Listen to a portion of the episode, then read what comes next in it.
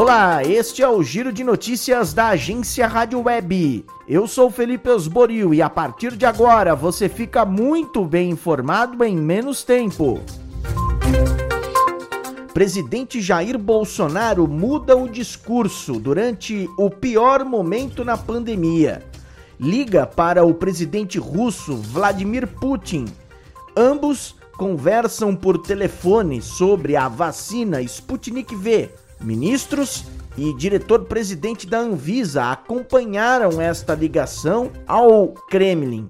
Sputnik V já é produzida no Brasil, mas ainda não tem autorização para ser aplicada nos brasileiros.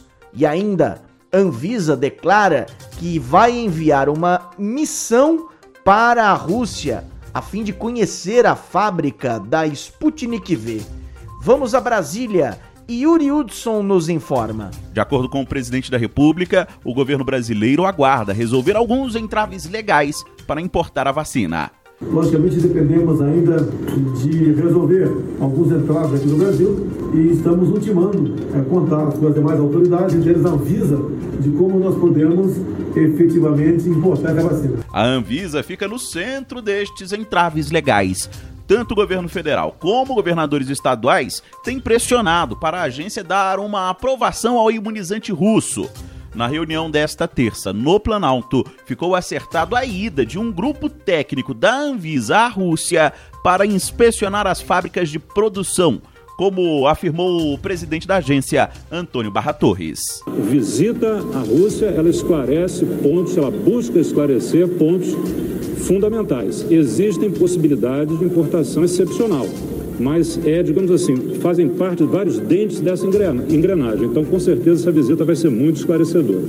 Já durante a tarde, um grupo de 11 governadores se reuniu com a Anvisa e pediu a autorização para importar mais de 66 milhões de doses da Sputnik V.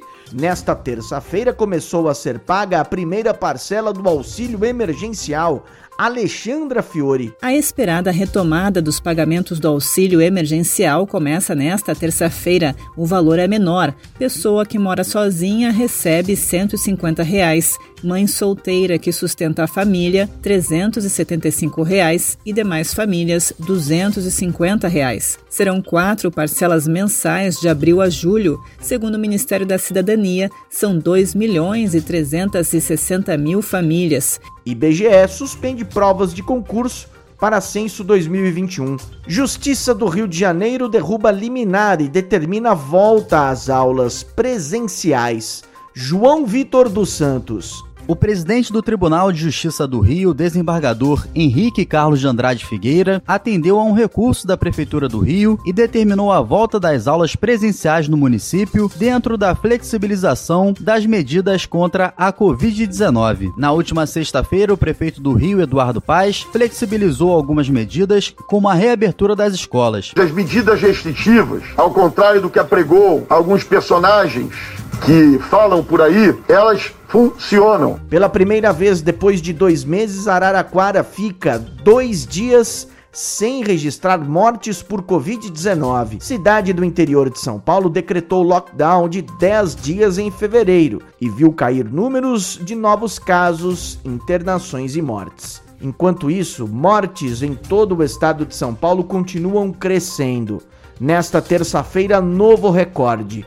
Tereza Klein. O estado de São Paulo registrou nesta terça-feira 1.389 óbitos por Covid-19 nas últimas 24 horas. Esse é o maior número desde o início da pandemia e tem dados acumulados desde o feriado da última sexta-feira, quando habitualmente são registrados menos óbitos. A situação da pandemia no Nordeste, direto de Salvador, Aline Costa. Felipe, a situação da Covid-19 no Nordeste apresenta melhoras em alguns estados, mas permanece crítica em outros. No Ceará, só na capital Fortaleza, 254 pessoas estão à espera por um leito de UTI nos hospitais públicos. O governo do Piauí, em função do crescimento de novos casos, decidiu antecipar mais feriados para conter o avanço da pandemia. Sobre a vacinação, Felipe, nesta terça-feira, Salvador suspendeu suspendeu a primeira dose da imunização por falta de estoque. E enquanto muitos estão ansiosos para receber a vacina, no Recife, mais de 8 mil pessoas agendaram o dia de ficar imunizados, mas não compareceram nos locais indicados. No norte do país, em Belém, no Pará, Edir Gaia. Com 4.278 mortes por Covid-19,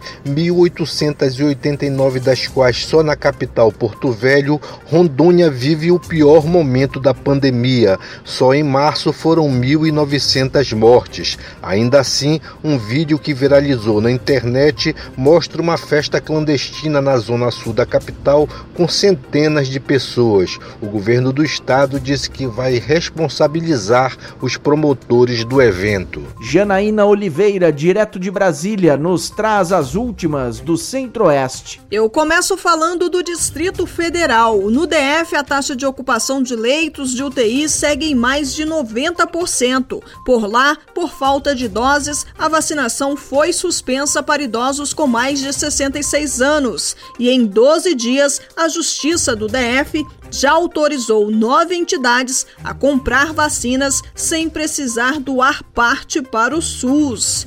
Em Goiás, em Aparecida de Goiânia, a vacinação também foi suspensa por falta de doses. O estado tem 93% dos leitos de UTI ocupados. Mato Grosso e Mato Grosso do Sul têm quase 100% das UTIs em uso. Christian Costa, como está o sul do país? O Rio Grande do Sul distribuiu quase 93 mil frascos de medicamentos do kit intubação para hospitais do estado nesta terça-feira. O lote é composto por sedativos e bloqueadores neuromusculares. Santa Catarina teve uma queda de 47% no número de pessoas em tratamento contra a Covid-19. Hoje são pouco mais de 10 mil casos ativos no estado. Já o Paraná teve uma redução de 17% no número de mortes comparado com duas semanas atrás. Retornamos a Brasília e presidente Jair Bolsonaro empossa novos ministros. Justiça deve mudar comando da Polícia Federal.